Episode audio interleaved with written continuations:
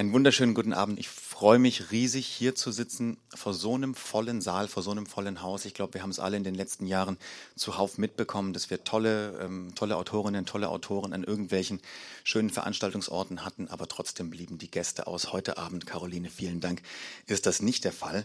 Ähm, ja, ich glaube, die Rolle des Moderators ist anfangs immer auch, äh, den Gast auf der Bühne einzuführen. Das kann ich mir heute eigentlich sparen bei, bei, bei dem, was in den letzten Monaten mit dir alles passiert ist, Caroline. Aber ähm, ich möchte es trotzdem ganz kurz machen, denn ich glaube, mit 22 Bahnen hast du was geschafft, wovon jede Autorin, jeder Autor träumt. Ja, also im Grunde ein gewaltiger Erfolg aus dem Stand, aus dem Nichts sozusagen. Verlage haben sich um, um, um sie gerissen ähm, Dumont hat den Zuschlag bekommen, dann, dann ging es genauso weiter eigentlich. Spiegel Bestsellerliste, wir haben gehört, Preise jetzt schon. Dutzende, Dutzende Lesungen, Land ein, Land aus. Ähm, also im Grunde besser kann man nicht starten und das, wie ich finde, völlig zu Recht. Und da werden Sie mir wahrscheinlich auch zustimmen, falls Sie es noch nicht gelesen haben, spätestens nach diesem Abend. Denn ähm, 22 Bahnen ist es, möchte ich auch nur ganz kurz sagen, meiner Meinung nach so eine ganz zärtliche Geschichte, die aber in, in einem sehr, sehr schroffen Setting stattfindet. Und genau diese Dualität hat mich so fasziniert, denn wir begegnen Tilda, die Mathematik studiert und immer noch in dem kleinen Kaff wohnt, obwohl alle ihre Freunde, Freundinnen längst weggezogen sind und diese aufregenden Leben führt, von denen man immer träumt, bevor man studieren geht. Aber Tilda kann nicht wegziehen, weil sie sich um ihre kleine Schwester kümmert. Ähm, beide wohnen noch zusammen bei einer alkoholkranken Mutter, eine Mutter, die ausrastet, die unberechenbar ist, teilweise als Monster beschrieben wird. Also wie gesagt, ein hartes, schonungsloses Setting, aber eine ganz, ganz liebevolle Coming-of-Age-Geschichte, in der sogar Platz für Hoffnung ist, für ein bisschen, ähm, für einen Hauch von Sommermärchen. Ja, es ist ein bisschen Liebe auch im Spiel. Es geht um ein Freibad. Die Freibad-Saison ist jetzt gerade zu Ende, deswegen können wir auch mit diesem Buch den Sommer noch ein kleines bisschen verlängern, wobei das Hochrosalie das ja auch schon von sich aus tut. Und ähm, ja, in diesem Freibad schwimmt Tilda jeden Tag 22 Bahnen. Wir werden auch noch sehen, warum.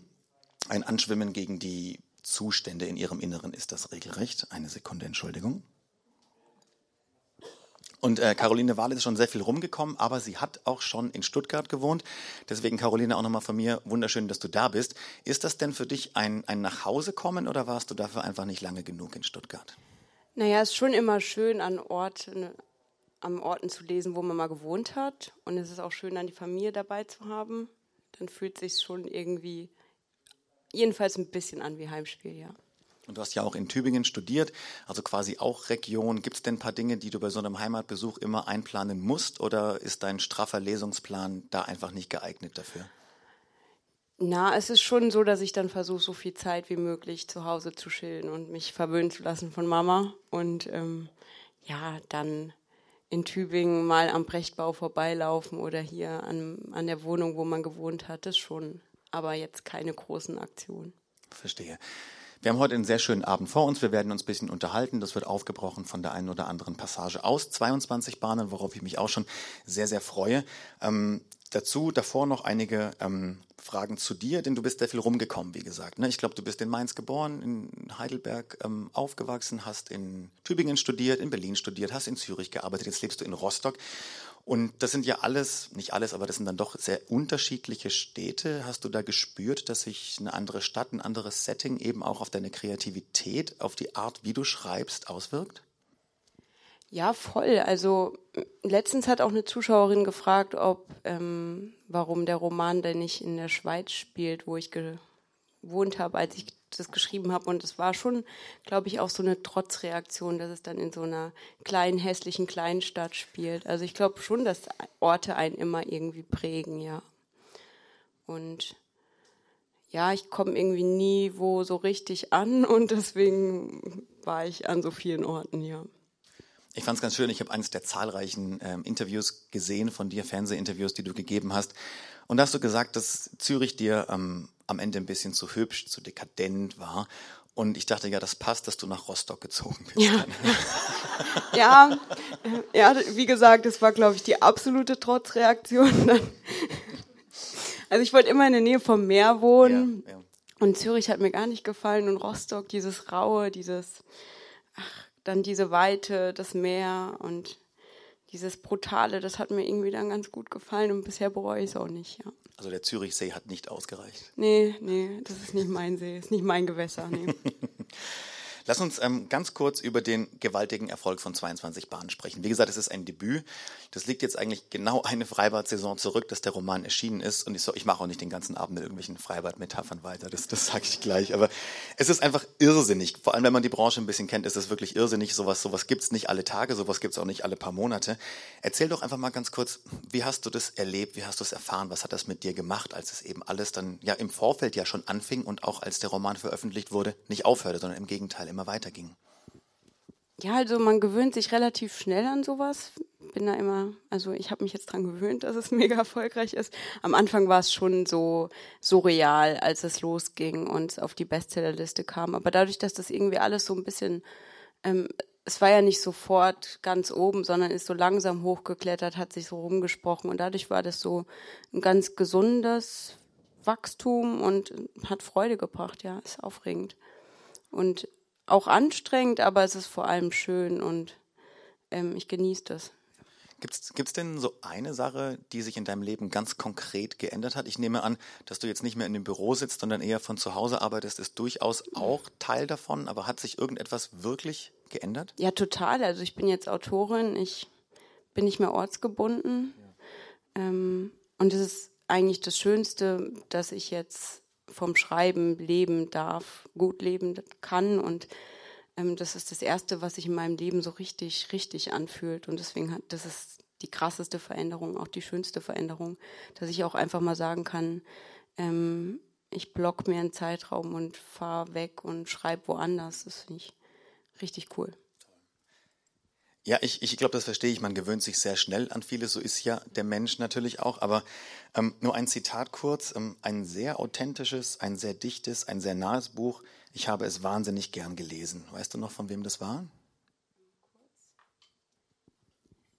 War es, ich glaube, es war Westermann oder Heidenreich? Es war Elke Heidenreich, das hat sie über 22 Bahnen gesagt. Das ist ja wow, einfach. Ist das dann auch schon normal gewesen oder wie hat sich das angefühlt? Das war krass, weil das war, glaube ich, ein oder zwei Tage vor der Veröffentlichung. Und da hat mir dann meine, ähm, ähm, ich glaube, meine Lektorin hat mir eine WhatsApp geschrieben, ja, schau mal. Und ja, da habe ich mich schon sehr gefreut. Das war irgendwie so verheißungsvoll vor dem Start. Allerdings, und dann ging es, wie gesagt, richtig los. Du hast Dutzende Lesungen schon gemacht seit Veröffentlichung. Du bist immer noch auf Lesereise. Ich glaube, morgen geht es gleich weiter in Heidelberg, hast du, hast du vorhin kurz gesagt. Ist das, ist das nur schön oder ist das auch anstrengend, weil man eben auch mit der Bahn unterwegs ist? Mit einer Bahn, nicht mit 22, aber. Ich glaube, da fangen wir besser nicht an. Ich, ich entwickle mich ähm, in Bezug auf die Deutsche Bahn immer mehr zu so einer kleinen Wutbürgerin. Wenn ich irgendwo jemanden höre, der über die Deutsche Bahn schimpft, dann springe ich inzwischen dazu und stimme ein. Nee, ich fahre auch gerne Zug. Ich mag die Deutsche Bahn. Ich finde das Bordbistro mega cool, aber es geht halt auch echt viel schief und das merkt man, wenn man viel fährt. Und ja, Lesereise ist oft auch ähm, sehr anstrengend. Also meine Familie kann ein Lied von, von singen, die kriegen das dann alles ab.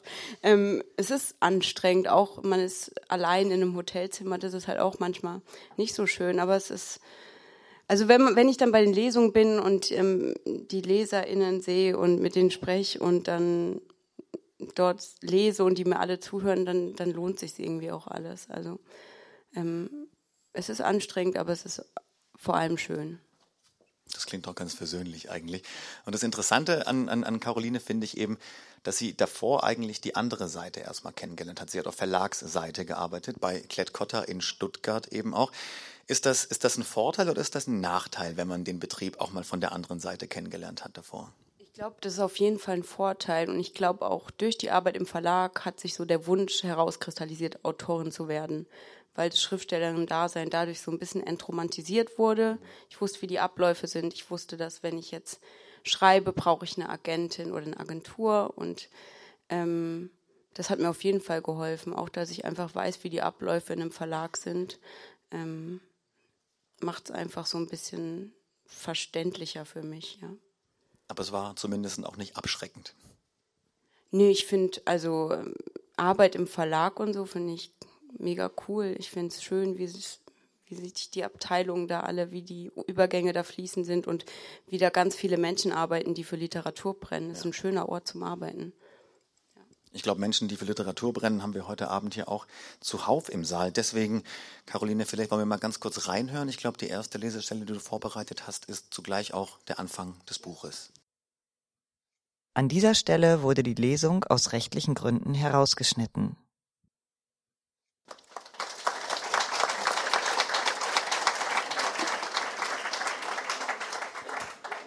Vielen, vielen Dank für diesen, für diesen ersten Einblick. Ich finde, also einerseits ist das einer der schönsten ersten Sätze in einem Debüt, die ich in langer Zeit äh, gehört habe. Und andererseits finde ich bei diesem allerersten ähm, Eindruck schon so beeindruckend diese, dein, dein, dein Sinn fürs, fürs Detail, fürs Beobachten, also wie du Szenerien schilderst. Ist das etwas, das du quasi erst durch deine Schreibpraxis entwickelt hast oder warst du immer schon so eine Beobachterin? Ich glaube, ich war immer schon eine Beobachterin, immer ähm, viele Sachen spannend gefunden und einfach gerne Leuten beim Leben und so zugeschaut. Ja. Irgendwie so, auch so eine leicht, also ich war jetzt nicht eine Außenseiterin, aber so eine Außenseiterposition, dass man auch manchmal so das Gefühl hat, nirgendwo so richtig dazu zu gehören und das alles so ein bisschen als Statistin zu beobachten. Ja. Ja, ich glaube, das schult die Beobachtungsgabe auf jeden Fall. Das, das, das kann ich nachvollziehen. Lass uns über den Anfang im Freibad sprechen, über die titelgebenden 22 Bahnen. Das passt ja zu Tilda. Einerseits ist sie ja eine Mathematikerin und macht sehr viel mit Zahlen und andererseits braucht sie ja, glaube ich, auch einfach irgendwie so eine, so eine gewisse Konstanz. Diese Bahnen schwimmt sie immer und kann dort wenigstens mal abschalten. Ähm, aber kennst du so ein bisschen neurotisches Verhalten auch von dir, also ich guck mal nicht so, so Familie, aber weil bei mir zum Beispiel, ne, ich habe dieses teilweise, wenn man wenn man auf der Straße läuft und es gibt diese Abgrenzungen von irgendwelchen Pflastersteinen, mhm. dass ich manchmal nicht immer, manchmal aber auf die Kanten nicht treten möchte. Ja, voll. Also das kenne ich auch. das hatte ich auch schon als Kind immer, immer zwei Schritte pro Bordstein. Ähm, ja, aber auch ähm, krassere neurotische Sachen habe ich auch. Und ich kann es bei Tilda halt vor allem sehr gut nachvollziehen, dass sie einfach diese Ordnung braucht, dass es immer 22 Bahnen sind, dass es so, abgesehen von dem Chaos, so Strukturen sind, die sich wiederholen und die sich immer wiederholen und die ihr einfach diese Ordnung und Sicherheit geben. Ja, das, was auch sie kontrollieren kann. Ne? Ja. ja, ja, ja. Wie, wie hast du Tilda überhaupt angelegt? Denn du bist ja eine klassische Geisteswissenschaftsstudentin. Du hast, ähm, ich glaube, deutsche Literatur studiert und Germanistik. Ähm, ich habe was ähnliches studiert, das sind Taxifahrerberufe, hat man gesagt, jetzt stellst du eine, eine, eine Mathematikerin da. Wie, wie, wie denkt man sich da rein? Weil es geht ja teilweise auch sehr fachlich dann, dann mhm. zur Sache. Mm, also ich habe damals voll gern zum Beispiel das Mädchen von Klüssendorf gelesen oder von Bronski Scherbenpark. Und da ging es immer um so Heldinnen, die so Widrigkeiten ausgesetzt sind und extrem hart, kühl, manchmal sogar fast schon kriminell wirken und schroff und dann aber auch so eine ganz zärtliche, verträumte, romantische Seite haben. Und ich wollte auch so eine Heldin schaffen und irgendwie war für mich sofort klar, dass sie Mathematik studiert, weil sie irgendwie diese Logik, diesen ähm, Struktur braucht. Also dass sie Naturwissenschaft studiert und dann wurde es eben die Mathematik. Ähm und ich glaube, wenn Tilda so Germanistik oder so einen Scheiß wie wir studieren würde, dann wird die durchdrehen. wenn die so, ich meine, wenn man so ein Chaos hat und dann liest man noch Kafka, dann äh, deswegen war irgendwie, weiß nicht, das sind so Sachen, die ich oft gefragt werde. Die Wahrheit ist, dass ich mir gar nicht so krass viel Gedanken gemacht habe, sondern dass das einfach ähm, voll schnell für mich klar war irgendwie. Lass uns noch kurz beim Element des Wassers verbleiben. Warum hast du dich eben dafür ausgesucht? Klar, das kann für sehr viel stehen. Man kann sich ja auch reinwaschen von allem, was, was sonst so am mhm. Tag ist. Hat es da auch mit reingespielt oder hat es eben auch vielleicht sogar einen persönlichen Hintergrund, dass sie eben im Schwimmbad ist und nicht meinetwegen zehn Kilometer joggt jeden Abend? Mhm. Ich glaube, dass Meer für mich so ein extrem großer Fixpunkt und Sehnsuchtsort ist und dem können sich irgendwie meine Figuren dann auch nicht entziehen. Und ich finde es halt so Schwimmen und, und dieses Abtauchen ist halt schon irgendwie hat schon eine andere Energie und eine andere, eine krassere Grenzüberschreitung, als wenn man jetzt rennen geht.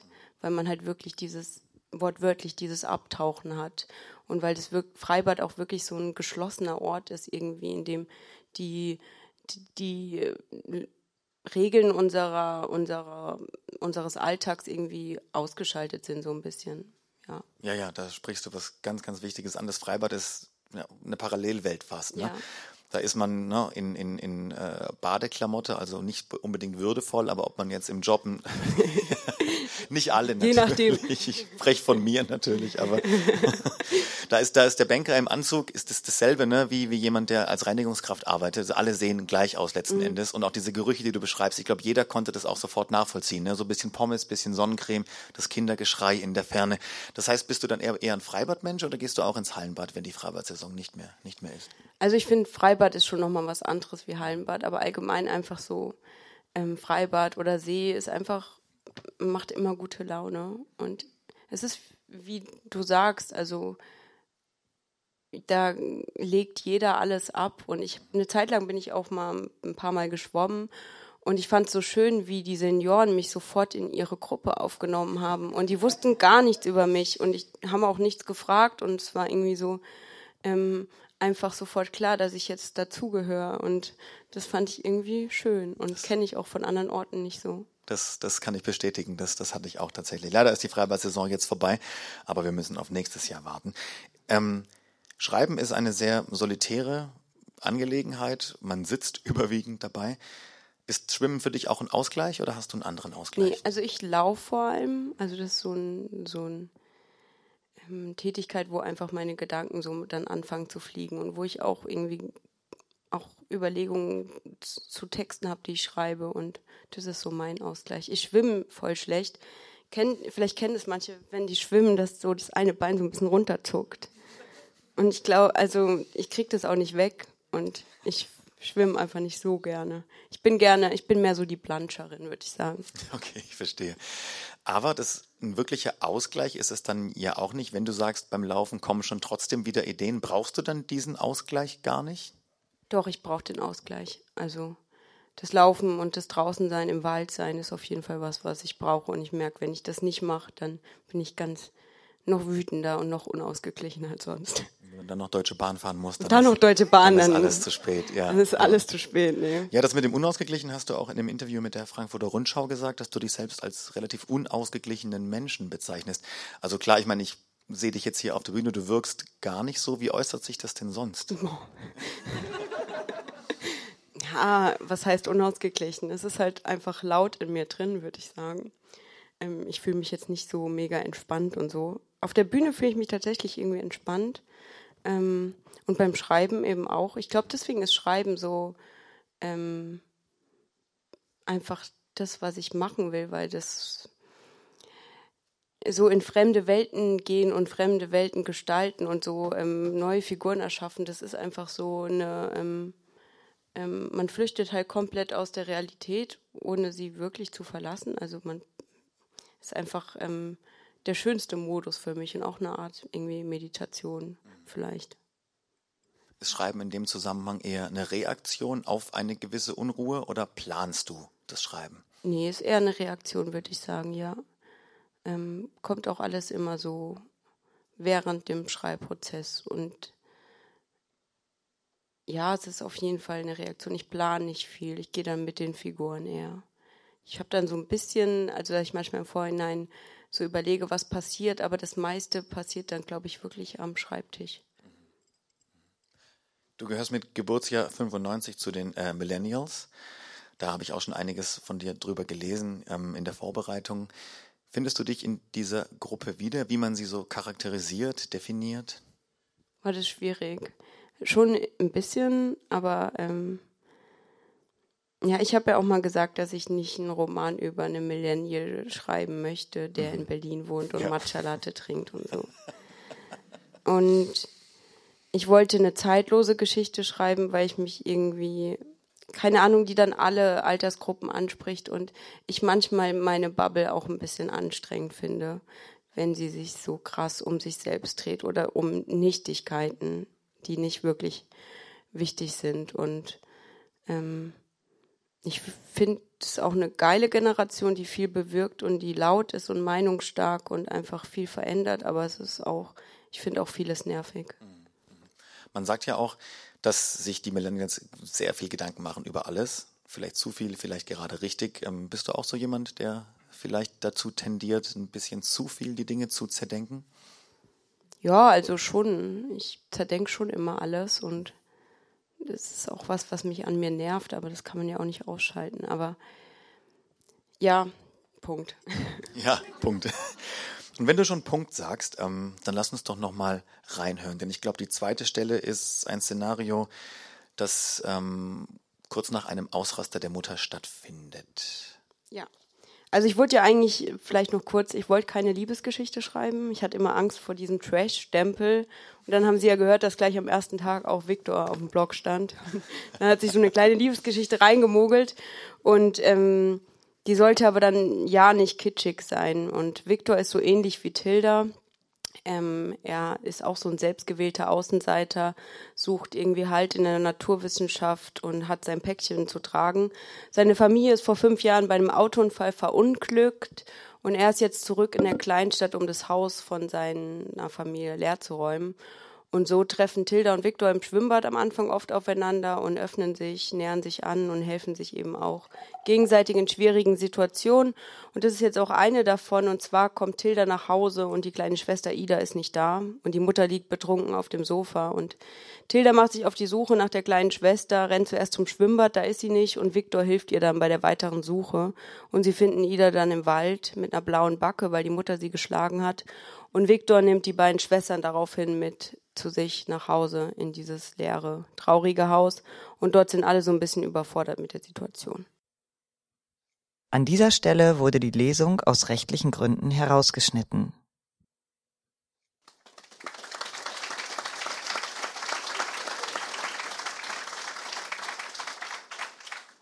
Vielen, vielen, vielen Dank. Du hast vorhin angedeutet, dass du keine Liebesgeschichte schreiben wolltest und das hast du auch nicht. Ähm, nun brauchen LiteraturkritikerInnen ja dann trotzdem immer Schubladen und Begrifflichkeiten, um ein Werk wie dieses einzuordnen. Und in deinem Fall habe ich jetzt schon sehr oft auch gar nicht unpassend, glaube ich, den Begriff Coming-of-Age-Roman gehört. Einige mögen den nicht. Kannst du damit leben? Oh, ich nehme den, ich finde ihn in Ordnung.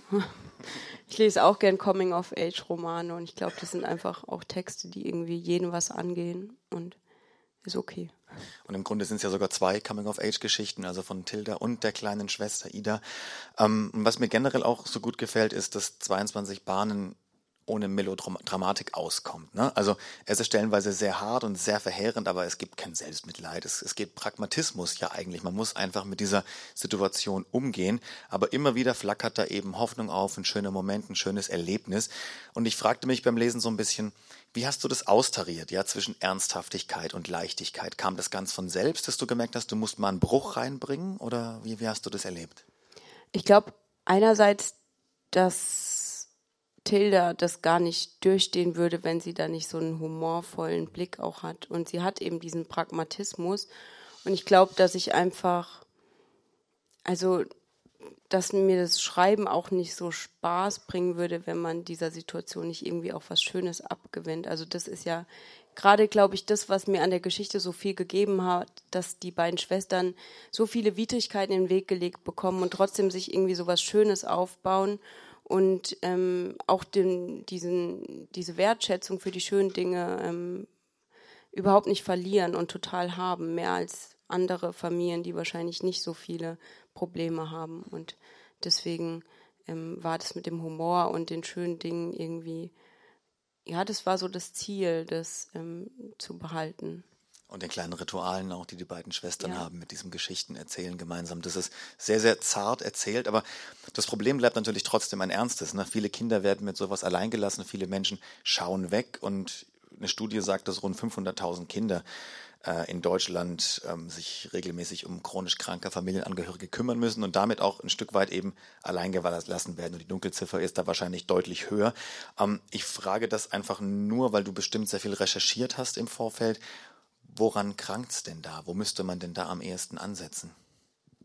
Wie, also wie meinst du jetzt allgemein? Also ist das ein Versagen, ein gesellschaftliches Versagen oder schauen die Nachbarn zu viel weg? Macht das Jugendamt zu wenig? Was hast du in den Recherchen ein bisschen, bisschen erfahren können? Ich glaube einfach, dass es ein richtig großes Problem ist, dass viele wegschauen, auf jeden Fall, und dass aber auch Betroffene nicht darüber reden.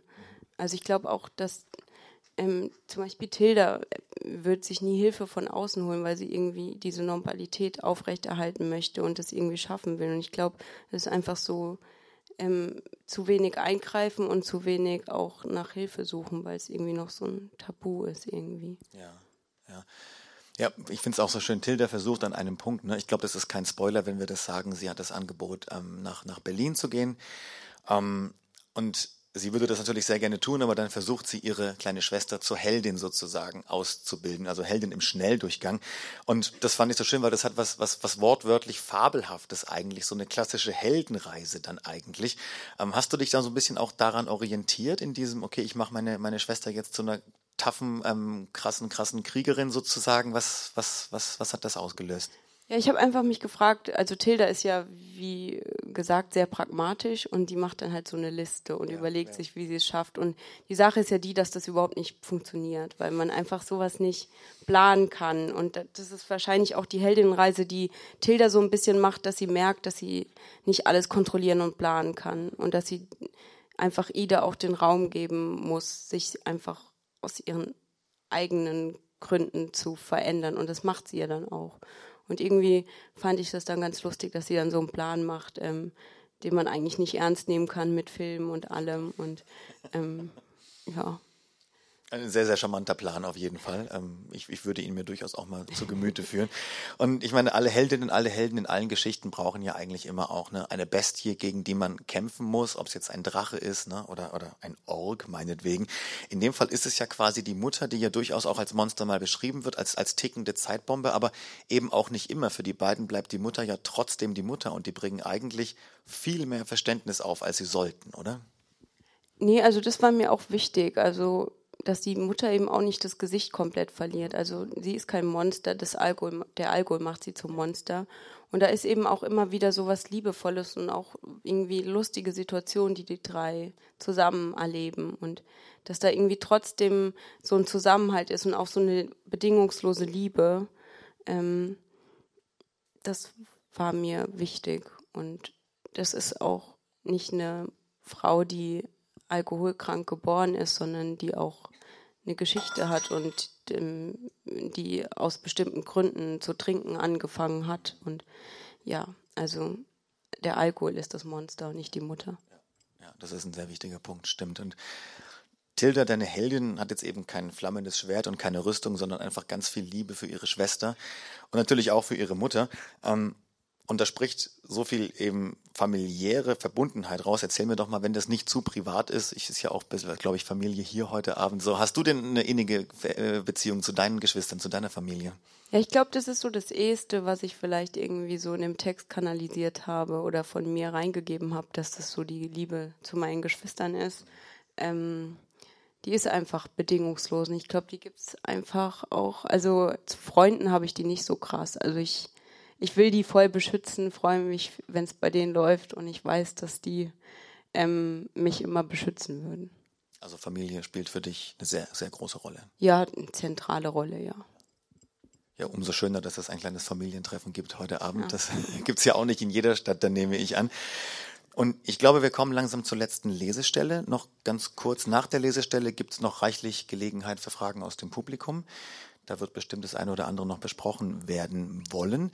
Danach fast noch wichtiger, ähm, für den Verlag zumindest, ist der kleine Büchertisch da hinten im Eck. Du wirst, glaube ich, auch noch ein bisschen signieren, bist noch ein bisschen da. Ähm, dann hören wir jetzt einfach noch mal ganz kurz rein und dann sind wir sehr gespannt auf Ihre Fragen. Und zwar ähm, geht Tilda mit ihren KommilitonInnen in eine Bar, nachdem sie die Themen ihrer Masterarbeit vorgestellt haben. Und zuvor vielleicht noch kurz, also Viktor schmeißt die beiden Schwestern am nächsten Morgen aus dem Haus, weil er so überfordert ist, als die kleine Nika dann auch noch die Cornflakes-Kombination frühstücken will, die Nika immer gefrühstückt hat und bricht das Ganze dann ab und verschwindet auch aus der Kleinstadt. Und kurz darauf gerät irgendwie Tilda auch alles andere aus der Kontrolle. Also ähm, der Plan, Ida zu einer Kämpferin heranzuziehen, klappt immer weniger gut und die Mutter trinkt Tag für Tag mehr. Und parallel dazu staut sich draußen so eine Hitze auf. Also es, sind, es ist ganz heiß und es kommt einfach kein Wetterwechsel. Und ähm, das ist jetzt eine Passage, ähm, in der dann endlich der Wetterwechsel kommt und ein paar Gewitter runtergehen. An dieser Stelle wurde die Lesung aus rechtlichen Gründen herausgeschnitten.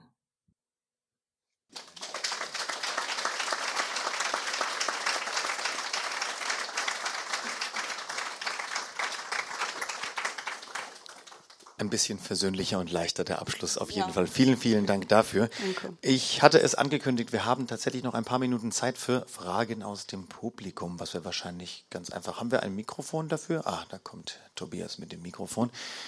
Kurze Handmeldung, ähm, dann können wir das ganz unbürokratisch machen. Vielen Dank. Ähm, Sie haben ja gesagt, dass Sie lieber laufen als schwimmen, aber was Sie so schildern aus dem Schwimmbad, das wirkt so, als wenn Sie jeden Tag im Sommer schwimmen gegangen wären. Haben Sie das aus der Erinnerung geschrieben? Denn als Kind geht man automatisch schwimmen, das macht man einfach. Oder sind Sie extra für dieses Buch ins Freibad gegangen und haben genau beobachtet? Also ich war immer daheim beim Schreiben und ich glaube, dass ich mir einfach so, also natürlich habe ich die Erfahrung im Freibad, aber viel denkt man sich dann halt eben auch aus. Aber ähm, ähm, die Erinnerungen, die ich habe, benutze ich schon, aber ich kann mir auch viel ausdenken und mir vorstellen, wie es sein würde.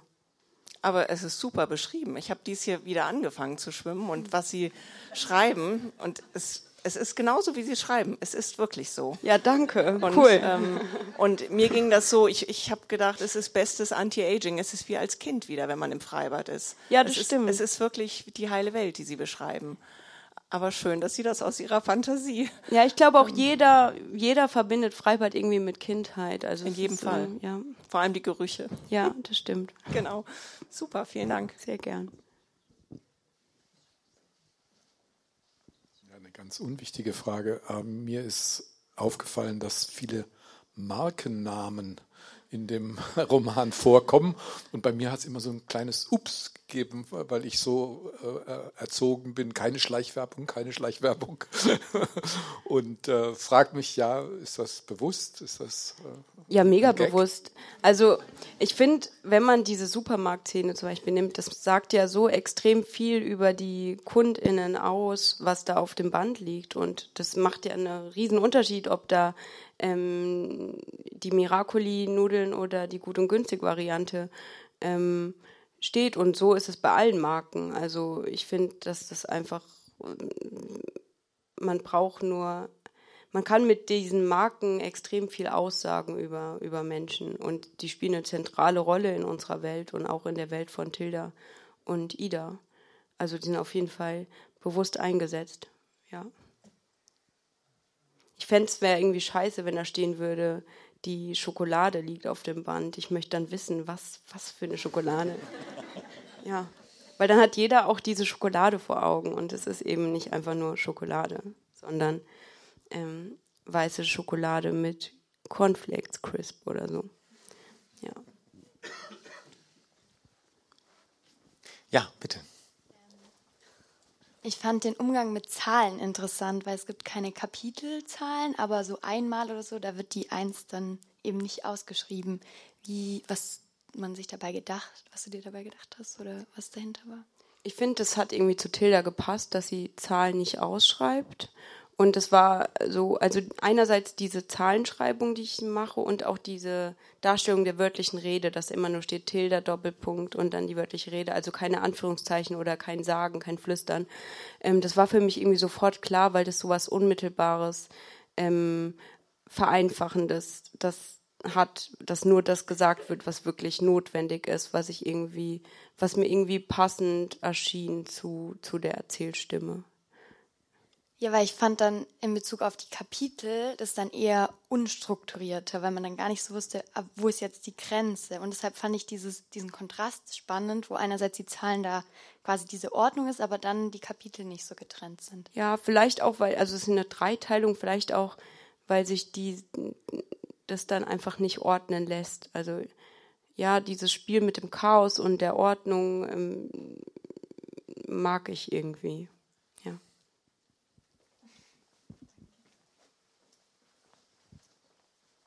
Vielen Dank fürs Buch und vielen Dank in die Einblicke die, über die Schreibprozesse. Mich würde interessieren, ob ähm, dann die Biografien zur Ruhe kommen im Kopf oder ob die Geschichten weiterlaufen. Also Ida ist ja mehr Heldin, als Tilda denkt, aber wie wird sich das tatsächlich dann weiterentwickeln? Oder ist es dann damit auch vorbei? Ja, kann, also das beschäftigt mich auf jeden Fall mehr. Also das sind für mich Figuren, die irgendwie weiterleben. Und ähm, vor allem Ida hat mich auch noch sehr ähm, lang sehr beschäftigt. So viel, ja. Ja, das kommt, also mein nächstes Buch kommt Mitte Mai nächsten Jahres. Und es geht um eine junge Frau, die nach dem Tod ihrer Mutter auf die Insel Rügen flüchtet und dort immer wieder von Erinnerungen heimgesucht wird und versucht klarzukommen. Ja. Sie heißt vielleicht Ida. Das heißt ja auch, dass wir uns vielleicht nächstes Jahr hier wiedersehen. Uns würde es sehr, sehr freuen auf jeden Fall. Caroline, vielen, vielen Dank, dass du bei uns warst heute. Ähm, vielen Dank, dass Sie alle da waren und den Saal so herrlich voll gemacht haben. Bleiben Sie noch ein bisschen, kaufen Sie zwei, drei Bücher. Weihnachten ist gar nicht mehr so fern. Und einen schönen Abend wünsche ich Ihnen und uns allen. Vielen Dank. Danke auch dir.